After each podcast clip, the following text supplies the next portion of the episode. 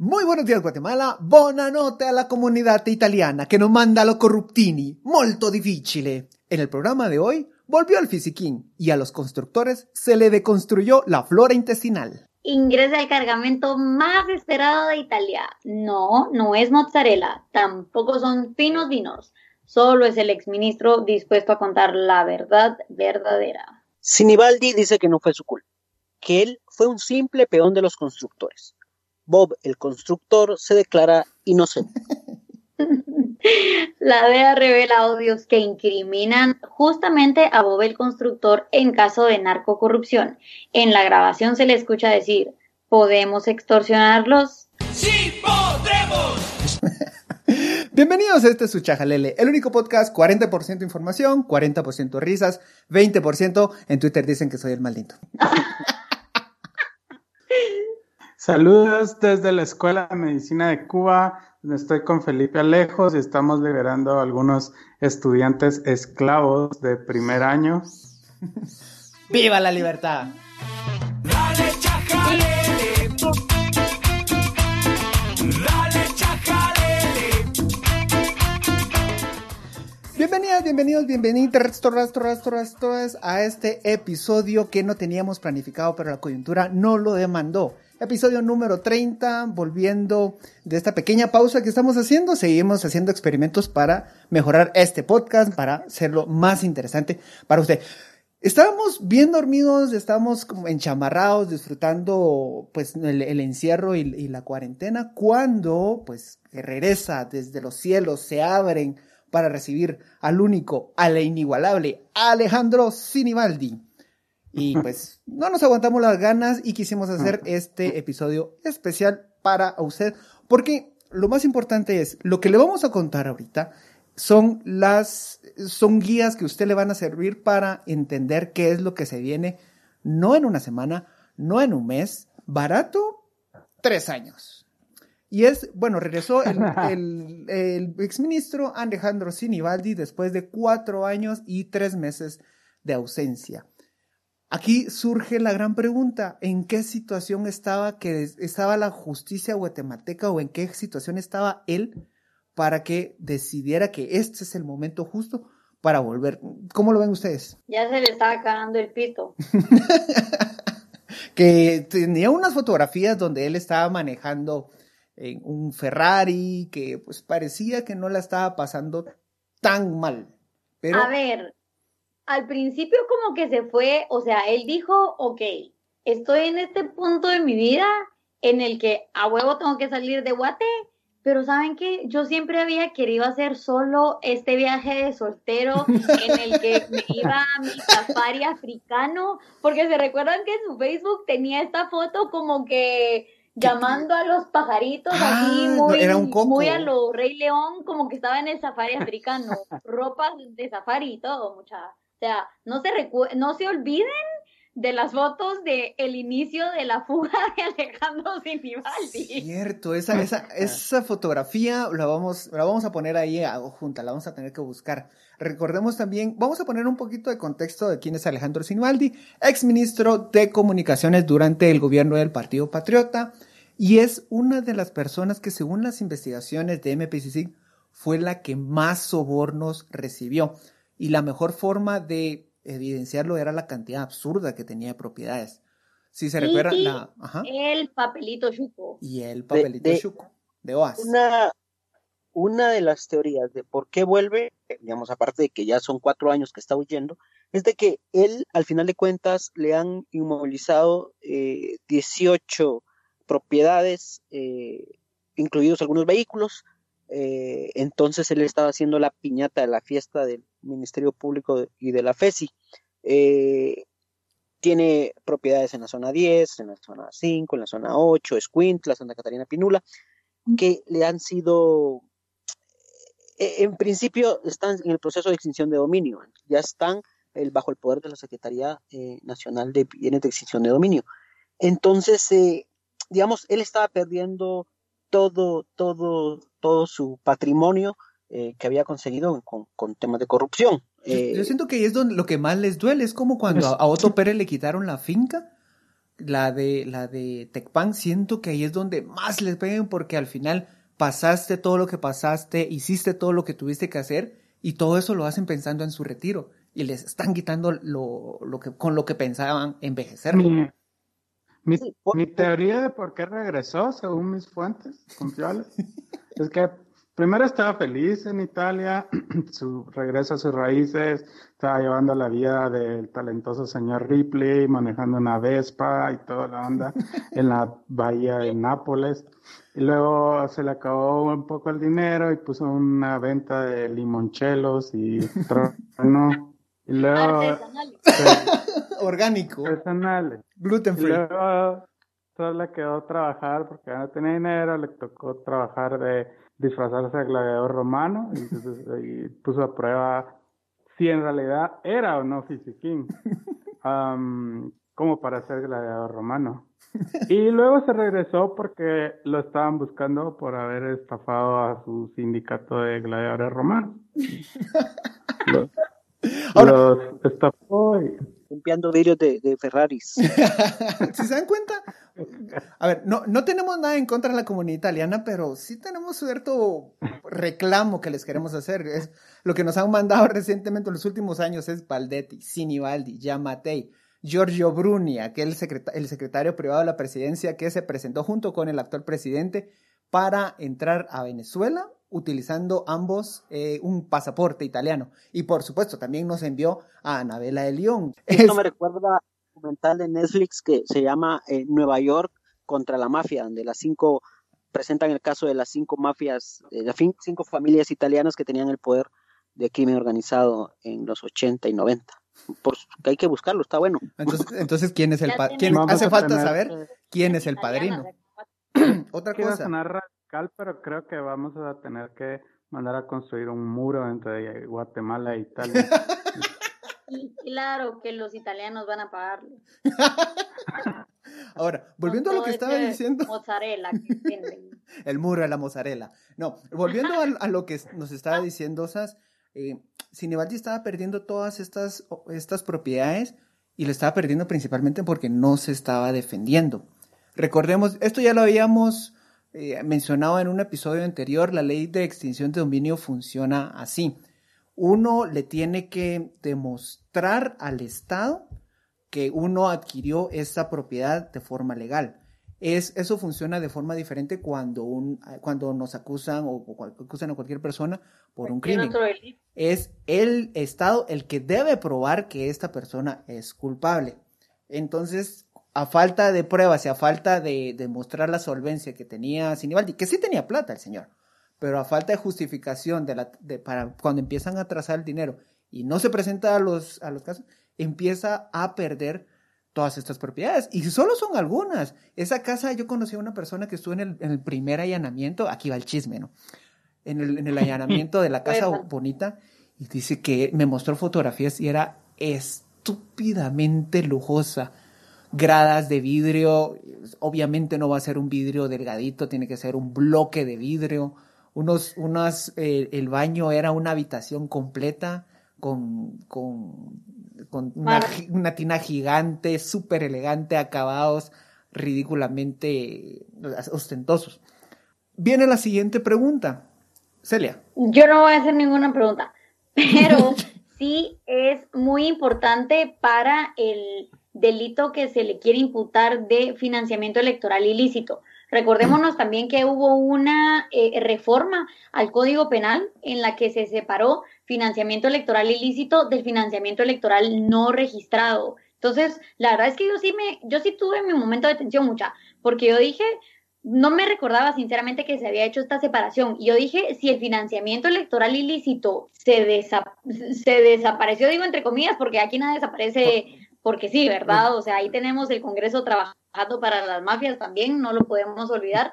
Pero, a ver, el, el financiamiento electoral ilícito no es que haya desaparecido. Se separaron estos dos delitos porque sí había que tener una congruencia ahí entre el delito y la pena que tenía, pero la cuestión aquí es que el, eh, dentro del eh, delito de financiamiento electoral ilícito se tiene que probar que el dinero proviene de delito. Y aquí es donde yo uno esto no crean, en el análisis me ayudó una amiga que es abogada, porque si de algo me he dado cuenta mucha en este podcast, es que mucho del análisis que se tiene que hacer en Guatemala, si no es que todo, se tiene que hacer de forma jurídica. Y eso es algo a lo que creo que deberíamos. Después, después ¿por qué los abogados se sienten ahí los dueños del mundo? Le estás dando ahí para que se sientan chichus. Los abogados han hecho el sistema, muchachos. Yo, no sé si lo han, yo no sé si lo han hecho así como bien, bien pensantes, así como yo necesito tener chance de aquí a que me vaya a jubilar, entonces voy a meter leyes en todo, pero les juro que todo aquí tienen que tener un análisis jurídico. La cuestión es que aquí viene la importancia de eh, la ley de extinción de dominio, porque le da más, digamos, más chance al Estado y a la Fiscalía de demostrar que este delito existe porque el dinero viene de ese, por ejemplo, enriquecimiento ilícito. Y ese enriquecimiento ilícito lo que permite es haber financiado, como bien lo dice, de forma mm. ilícita una campaña política que, ojo, ya la CICIG lo había señalado en su momento, es el mal de los males aquí en Guatemala. Es el origen de todo ese mal el dinero que financia los partidos políticos y es ese mal que nos sigue carcomiendo. Lo hizo previo a 2015, en 2015 nos dimos cuenta y fue este aha moment, dirían los gringos, y lo sabemos, pero seguimos permitiendo que pase e incluso algunos colegas periodistas lo han demostrado con la última campaña del actual presidente y creo sinceramente que no le hemos puesto la atención necesaria a este tema pienso ah. yo, no sé, pandemia, eh, no sé qué otras cosas están pasando en el mundo, pero no le hemos puesto la atención necesaria a, ok, ¿de dónde viene el dinero de las personas? Y sobre todo, ¿cuánto tiempo llevan haciendo campaña las personas a las que yo llevo al poder eventualmente? Como para pensar, mm, ¿será que es peligroso que yo esté llevando a esta persona al poder? ¿Cuántos años lleva aquí haciendo sus campañas? ¿A quién le tiene que pagar estos favores? Es el mismo caso con Sinibaldi tenía, él mismo lo menciona en su comunicado de prensa, desde 1999 en campañas, sabiendo cómo se maneja todo esto. A ese es el siguiente punto. Esto porque justo, bueno, justo eh, me enteré, bueno, ayer me enteré porque tuve que hacer una solicitud de acceso a la información al Tribunal Supremo Electoral. Vos decirlo así como en voz de Pedrito Sola, ustedes no están para saberlo ni yo para contarlo, pero me contaron en los, se dice en los pasillos de televisión, de el MP. Aprovechemos el conocimiento que tenemos y ayer me enteré, que el partido Vamos, el que llevó a la presidencia Alejandro Yamatei, no ha presentado sus informes de financiamiento. No, es que yo creo que es porque les dieron chance por pandemia. Es una cosa así de... No, no, lo tenían que haber entregado antes. O sea, mm. eso no, ellos, todos los partidos ya lo entregaron. Sí, pues. El año Pero antes de que nos desviemos, volviendo al tema central es... Pero, volví, pero es que eh, a eso iba. Y lo que había dicho sería, el comunicado de, de dice algo bien interesante. Y dice, yo conozco cómo se han financiado las campañas políticas desde 1999 para acá. Él está haciendo se está ofreciendo algo que, yo ya sé que sí tienen eh, una comunicación para que él sea colaborador eficaz. Esto tiene que dar, digamos, un proceso, se tiene que verificar la información, no puede, no se puede dar que él sea colaborador eficaz de una vez, sino tiene que verificarse la información que se dé para que después sea tomada en cuenta. Además, eh, la ley dice que tiene que declarar contra personas que en orden jerárquico esté encima de él. Por eso lo importante es su comunicado cuando él dice yo tengo muchas cosas por decir y cuando ya está en Guatemala y habla a los medios, cuando él declara que él solo fue eh, un ave de paso, que realmente aquí los que mandan o los que eran el, la cabeza de la corrupción son los empresarios de la construcción. Entonces, todo indica que él va a declarar o va a de cabeza a estos empresarios de la construcción que, bien dicho sea de paso, son los mayores financistas o uno de los mayores financistas de las campañas políticas. Entonces... Aquí, quiero recordar dos cosas. La primera es, hay una entrevista que se publicó, que le hicieron a Iván Velázquez, y él cuenta una vez que le está, está hablando con los constructores, con los empresarios más grandes del país, y ellos le hacían el reclamo mire, es que usted no me puede perseguir a mí porque a mí en el, en, son los, son los, los ministros de turno los que nos están extorsionando todo el tiempo. A lo que Iván Velázquez les dice, ok, está bien, pero si los extorsionaron una vez, ¿por qué vuelven a tra- trabajar junto con ellos? Y ya, pues Iván Velázquez ya no siguió profundizando en esto. Le vamos a dejar el link de la entrevista para que ustedes vean más detalles de eso. Lo segundo, también recordemos que, a, a ver, solo aclarando un poquito más la figura del colaborador eficaz. El gran colaborador eficaz que tenemos en mente eh, de la Guatemala reciente es Juan Carlos Monzón, que echó de boca a toda la estructura del Partido Patriota a cambio de beneficios, de- principalmente de- para, a ver, para lograr reducir su condena. Alejandro Sinibaldi, según la ley de, de- contra la ley de delincuencia organizada, dice que la figura del colaborador eficaz aplica sí, solo si eres parte de la estructura, pero no cabecilla. Lo que les decíamos al inicio, Ujú. que si Sinibaldi estábamos viendo que él recibía toda esta cantidad absurda de, de, de- de sobornos y es, era más que conocido que él odiaba a Roxana Valdetti. De hecho, si quieren, de, yo siento que el diccionario debería de ilustrar la palabra hipocresía cuando Roxana Valdetti le nombra, le levanta la mano a Alejandro Sinibaldi y le dice, le dice, ¿está fisiquín o no está fisiquín? En ese momento ellos se odiaban a muerte, tanto que ese odio hizo que Alejandro Sinibaldi se salvara de un caso. ¿Se recuerdan del caso de la cooperacha, que es el en el que están involucrados el, el expresidente y varios ministros que hicieron una junta de dinero para comprarle un regalito a Roxana Valdetti? Un regalito de un terreno de lujo en, cer- en- cerca de Roatán, en, en Honduras. Se odiaban tanto que Ah. eh, Sinibaldi no aportó y por eso en ese caso no está acusado. Hay otros montón, que- otros cinco que sí. Celia, Celia, está, está- tirando unos argumentos muy buenos, pero tiene apagado su micrófono. Lo que pasa es que no se dan cuenta de ese momento. Mucha Sinibaldi, se, o sea, la Valdetti lo empoderó, porque en ese momento ella solo lo estaba utilizando, lo estaba cosificando, diciendo que era fisiquín o no era fisiquín, solo se estaba fijando en su físico literalmente cuando él iba más allá, él era un hombre con tanta cabeza, con tanta habilidad, con tanto empoderamiento y la Valetti en ese momento solo lo usó como una cosa física, ¿me entiende? En ese momento es de empoderamiento, mucha. ¿Y saben qué dijo él? Él dijo, no más, yo no voy a ser la figura física de este partido político. Yo me retiro del Partido Patriota y yo voy a ser candidato del MR. Tómenlo, perros. Es cierto, Ahora, es cierto. en- Y ese momento donde él dice que no va a dar en la cooperacha para comprarle el terrenito es como cuando estás en la oficina y pasan pidiendo cooperacha para que se le dé el cumpleaños a alguien que te cae mal y a veces que no tenés efectivo, entonces preferís estar ahí y mientras todos comen pizza, vos, vos, vos comes comida del comedor de la esquina, así. eh, Pero digno. Pero digo, es mi comida, yo me la pago y yo no necesito estar lamiéndole las patas a nadie. es mi milanesa fría, vaya. Ahora, pero, pero volviendo al tema. Entonces, eh, la ley de, de- de- contra la delincuencia organizada dice específicamente que estos beneficios no los puede recibir un, alguien que es cabecilla de la estructura. La esencia de esta ley es que haya alguien miembro de la, perdón, no estructura, de la organización, que alguien sea miembro de esa organización y que delate a sus superiores. Si él era la, era la cabeza en el Ministerio de Comunicaciones, ¿a quién va a delatar? Y ahí es donde lo que empieza a, a pintarnos SAS.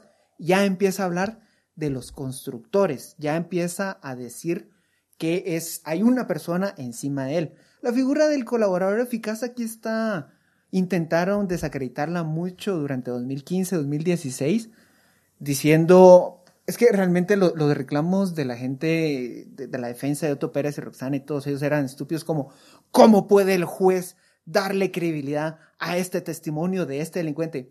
Cariño, si no fuera delincuente, no tiene nada que contar. En Estados Unidos es la, la- el término es muy, muy utilizado, es whistleblower, vamos a traducir como el soplapitos, y eh, es una figura que ayuda a delatar mucho a las, eh, a, entender las estructuras. Básicamente es así como muchos narcotraficantes latinoamericanos y recientemente tenemos la sospecha de que también Valdizón logran una fuerte reducción de condena.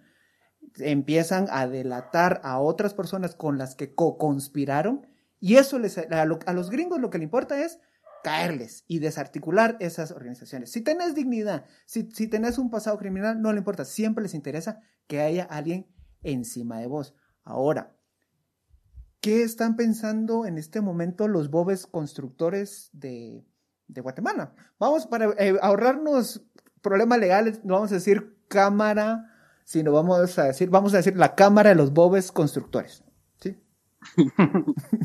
¿Qué estarán pensando? ¿Cómo, ¿Cómo se sentirán? ¿Se sentirán como extorsionados de nuevo? Yo creo que van a... se sienten señalados, pero si hay un punto, a ver, yo no justifico a Sinibaldi, no justifico a ningún funcionario del partido patriota, pero siento que sí se necesita a dos para una extorsión.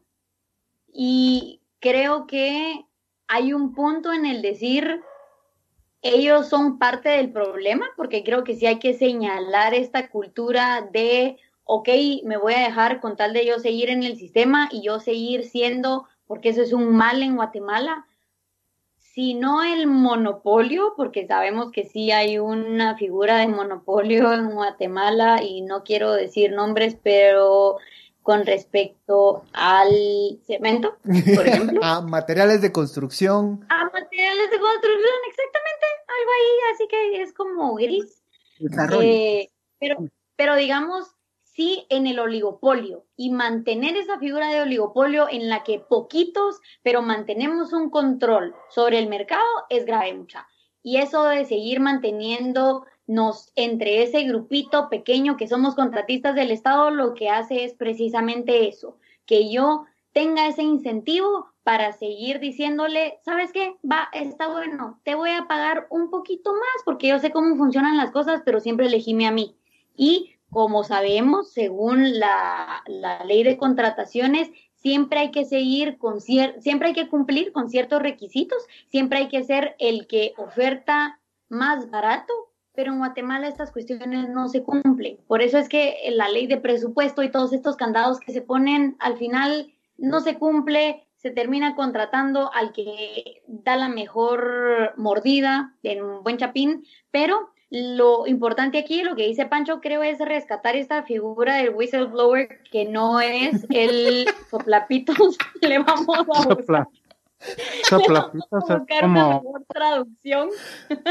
soplapitas es como la palabra que usarían en el diario La Extra para decir que asesinaron a un transexual en la Bolívar. O, o, o, o un diario español, ya saben. Sí, sí, así estoy como pensando en un muy diario literal, español, así como- El soplapitos. El. Pero no, la cuestión aquí es que las mismas empresas tienen que incentivar esto, porque a ver, yo no creo que se siente con el abuelo de la familia y le diga, usted me tiene que pagar esto, el ministro, y el abuelo de la familia saque de su bolsa y le diga, tenía aquí tener los dos millones. No, pero sí debe ser con algunas personas que están dentro de la empresa, no son las jerarquías más altas, pero estas personas tienen que sentirse lo suficientemente seguras como para decir, ahorita yo estoy detectando que me están pidiendo una, eh, ya sea extorsión, que me están pidiendo dinero y en ese momento sentirse lo suficientemente seguros como para ir con su superior y decirle, señores del Estado, me están pidiendo esto.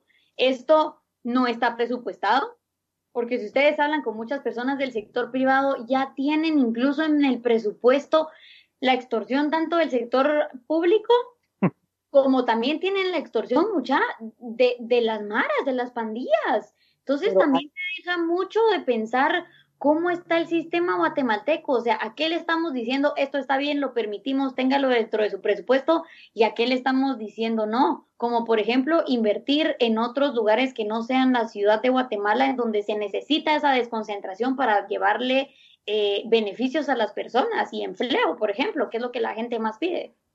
Yo diré algo que, en una ocasión un fiscal de la unidad de de pandillas, la unidad de, de- que ve temas de pandillas, y me dijo, una extorsión solo es cuando eh, hay un beneficiado y hay un perjudicado.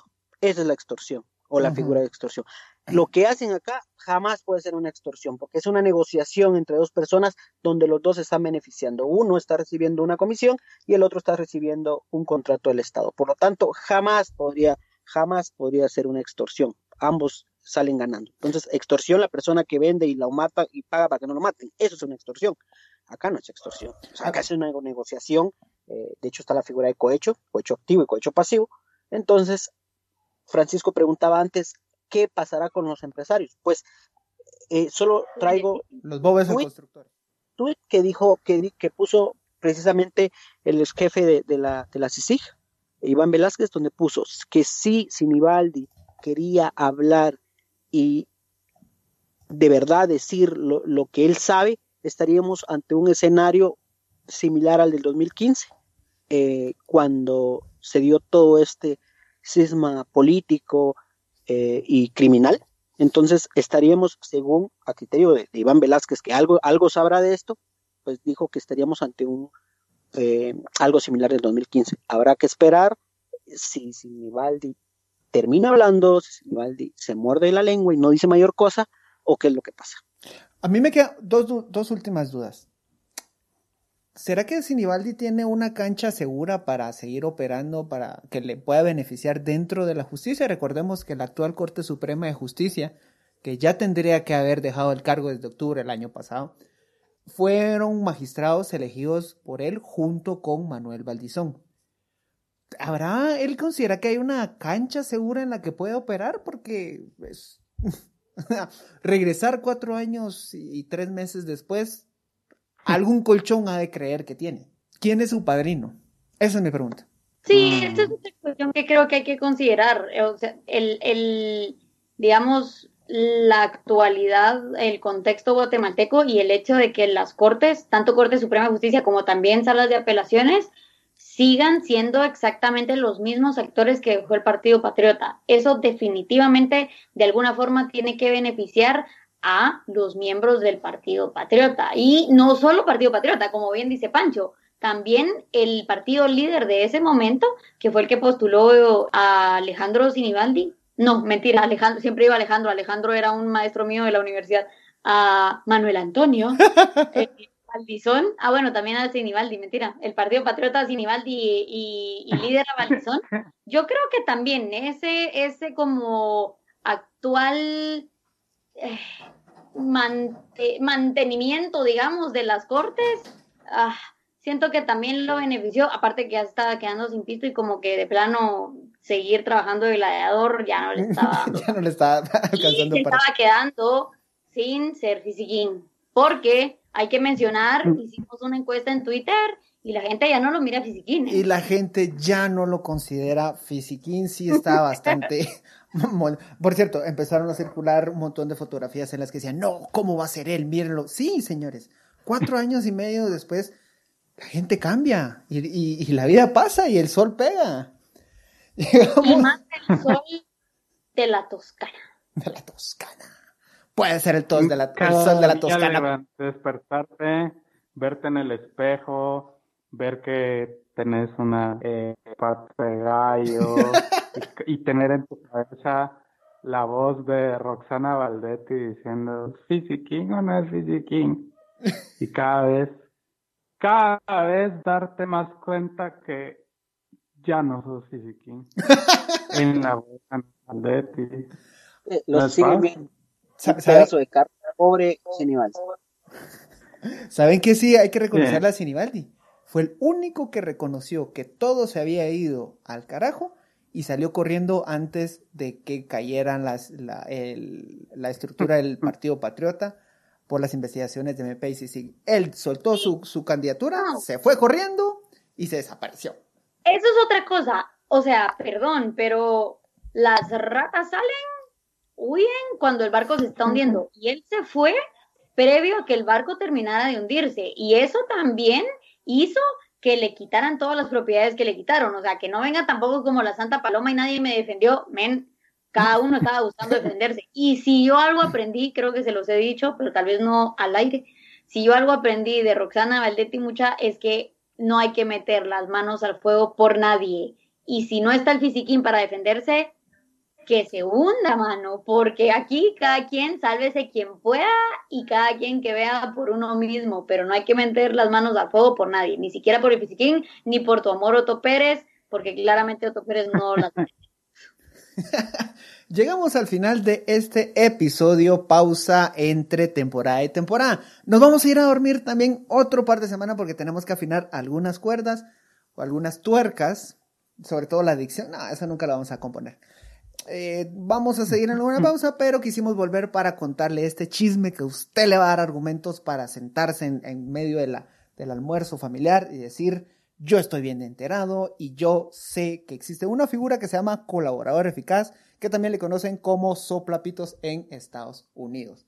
Y pues ya sabe, si conoce a Alejandro Sinibaldi y lo ve con problemas ya de conflictos existenciales y que no se siente acorde a su edad, mándele esta chajalele y también mándele una crema antirrugas. Sinibaldi, de verdad, esto va a pasar, la juventud pasa, pero creo que puedes conservar aún tu piel joven y tersa.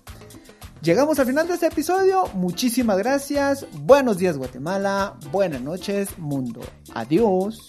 Chao. Chao, Chao. Chao. Chao. Chao, Focaccia, Fontavela. La panini.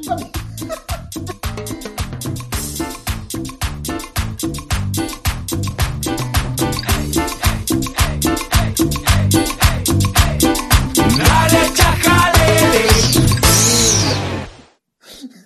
No, Mario Bro. Ok, ya, ya. Ah, Ah, pues Dios. Vamos a pausar esto.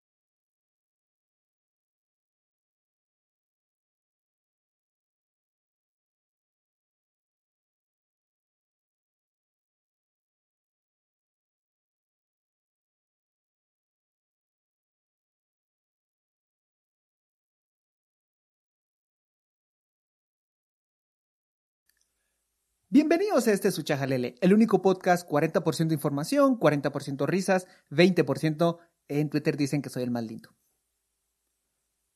20% en Twitter dicen que soy el más lindo. 20% en Twitter dicen que soy el más lindo.